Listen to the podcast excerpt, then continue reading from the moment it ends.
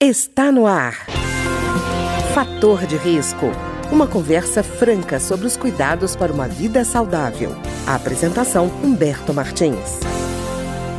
Olá, no programa de hoje nós vamos conversar sobre uma situação que foi criada durante a pandemia que era o medo dos pacientes de câncer de ir ao tratamento diante do risco de contágio pelo coronavírus. Será que essa relação de custo-benefício foi bem pesada? Pois é, nós vamos saber isso hoje com a médica Ludmila Tomen, que é oncologista especialista em câncer de mama.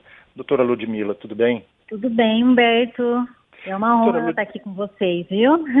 Doutora Ludmila, muita gente que sofria de câncer ficou com medo de ir aos hospitais ou às clínicas fazer o tratamento por conta exatamente de uma pandemia que ninguém conhecia, é o agente patogênico, né? Que era o uhum. coronavírus. A gente pode adiar um tratamento de câncer? É, na verdade, não, de forma alguma. Mas é, é, o que aconteceu foi que quando a pandemia chegou, a gente viveu primeiro aquele momento né, de inicial de salvar vida, todo mundo se recolheu e a gente, eu, eu acho que era uma ameaça imediata e tudo que não, não era relacionado ao coronavírus começou a ser postergado.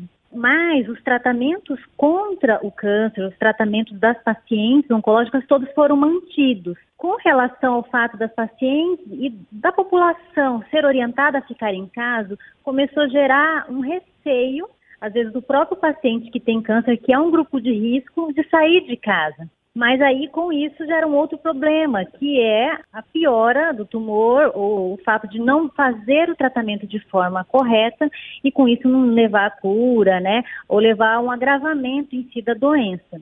Mas eu acho que a gente, as coisas foram se organizando, né? Ainda estão se organizando. Acho que a gente foi aprendendo com essa pandemia, né?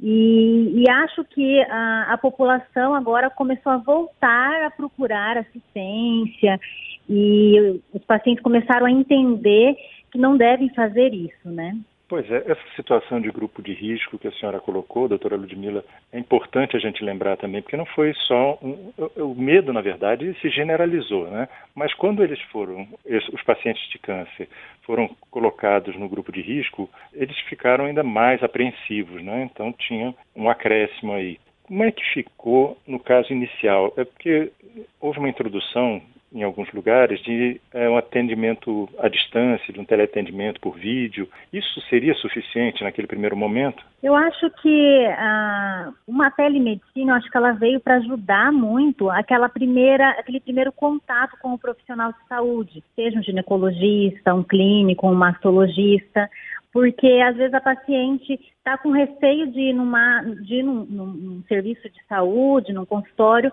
e ajudou né, a ela passar o que ela está sentindo para esse colega, é, por telemedicina, ele dizer quais exames seriam necessários e provavelmente ter uma, uma posterior avaliação é, presencial.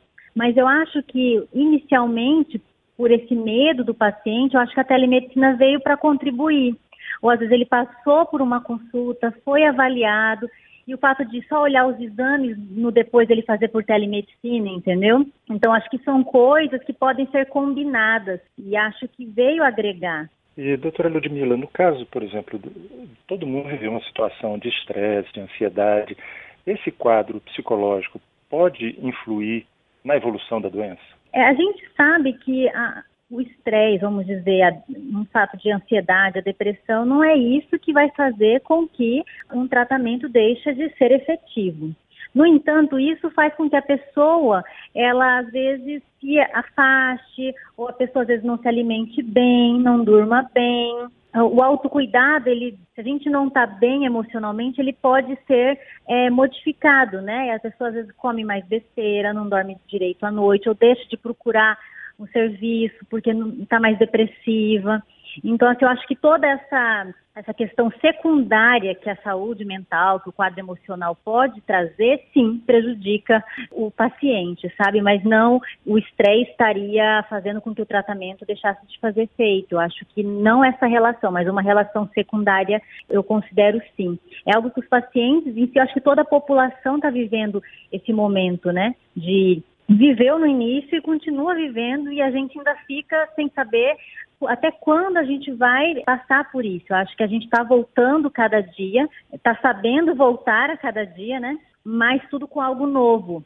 Né? E nessa esperança que a gente não sabe ainda quando a gente vai ter uma vacina ou quando realmente as coisas vão se normalizar por completo. É verdade.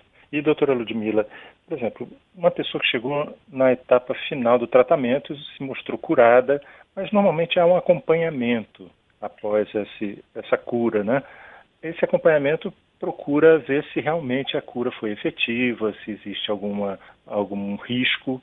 E de repente a pessoa diz assim: não, mas eu já estou curada, não preciso desse acompanhamento, porque vou evitar correr o risco nessa pandemia. É, Essa medida é. é perigosa?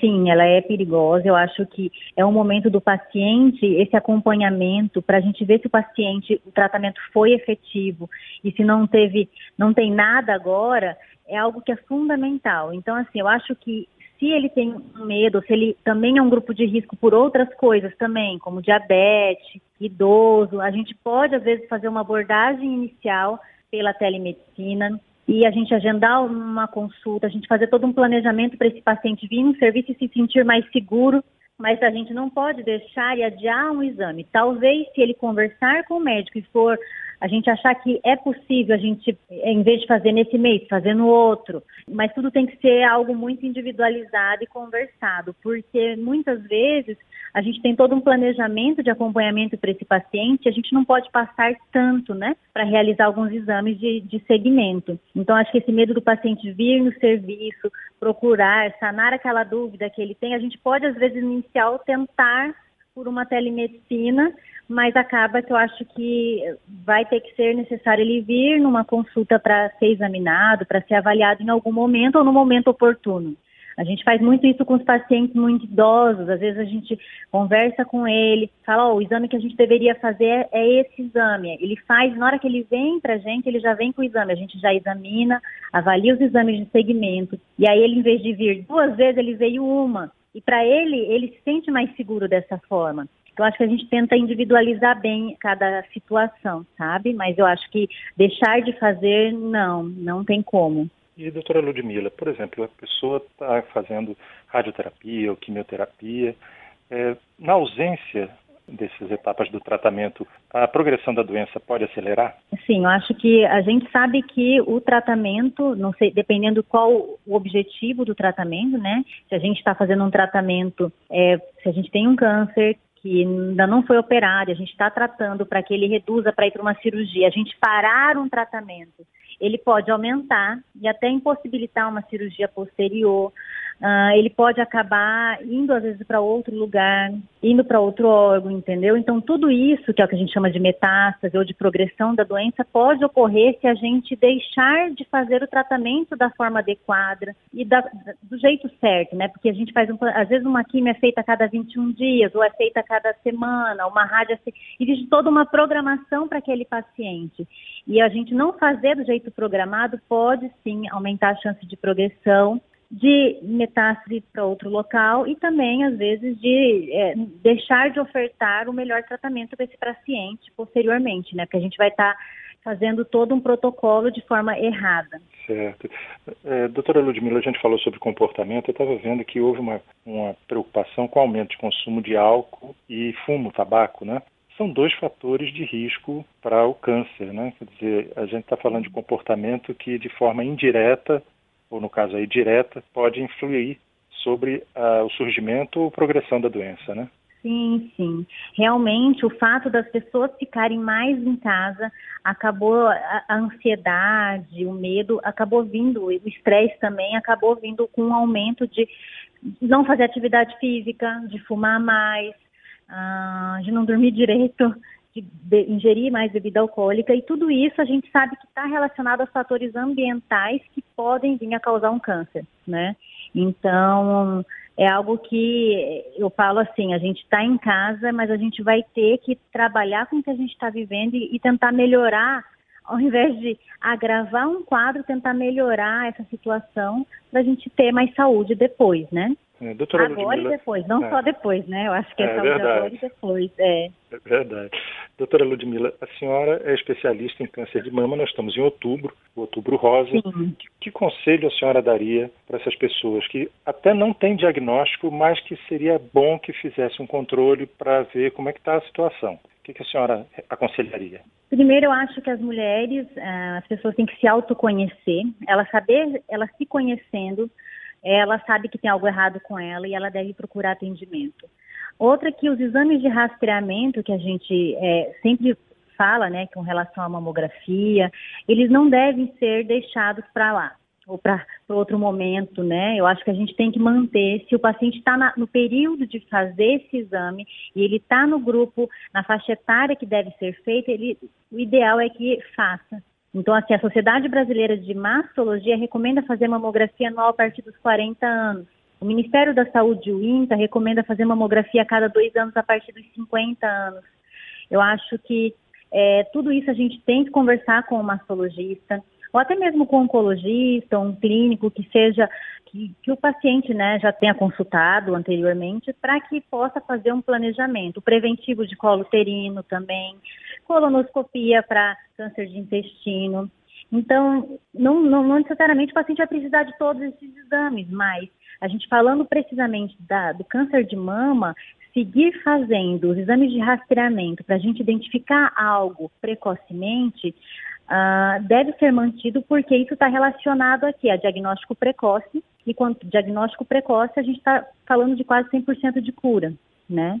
Então, é algo que a gente tem que manter, sim. E se conhecer, se tiver algo diferente com a mama, algo que não que ela notou, deve procurar atendimento. Ah, eu estou com medo de ir no, hospital, estou com medo de ir num serviço. Começa então, faz uma consulta por telemedicina, passa ah, o que você está sentindo, passa o seu problema e ela vai te orientar como deve ser feito. Né? Quer dizer, em termos de câncer, tempo é um dado muito importante, né? Sim, eu acho que diagnóstico precoce. O rastreamento é para isso, né? A gente tentar identificar uma lesão antes mesmo dela sentir na mama, né?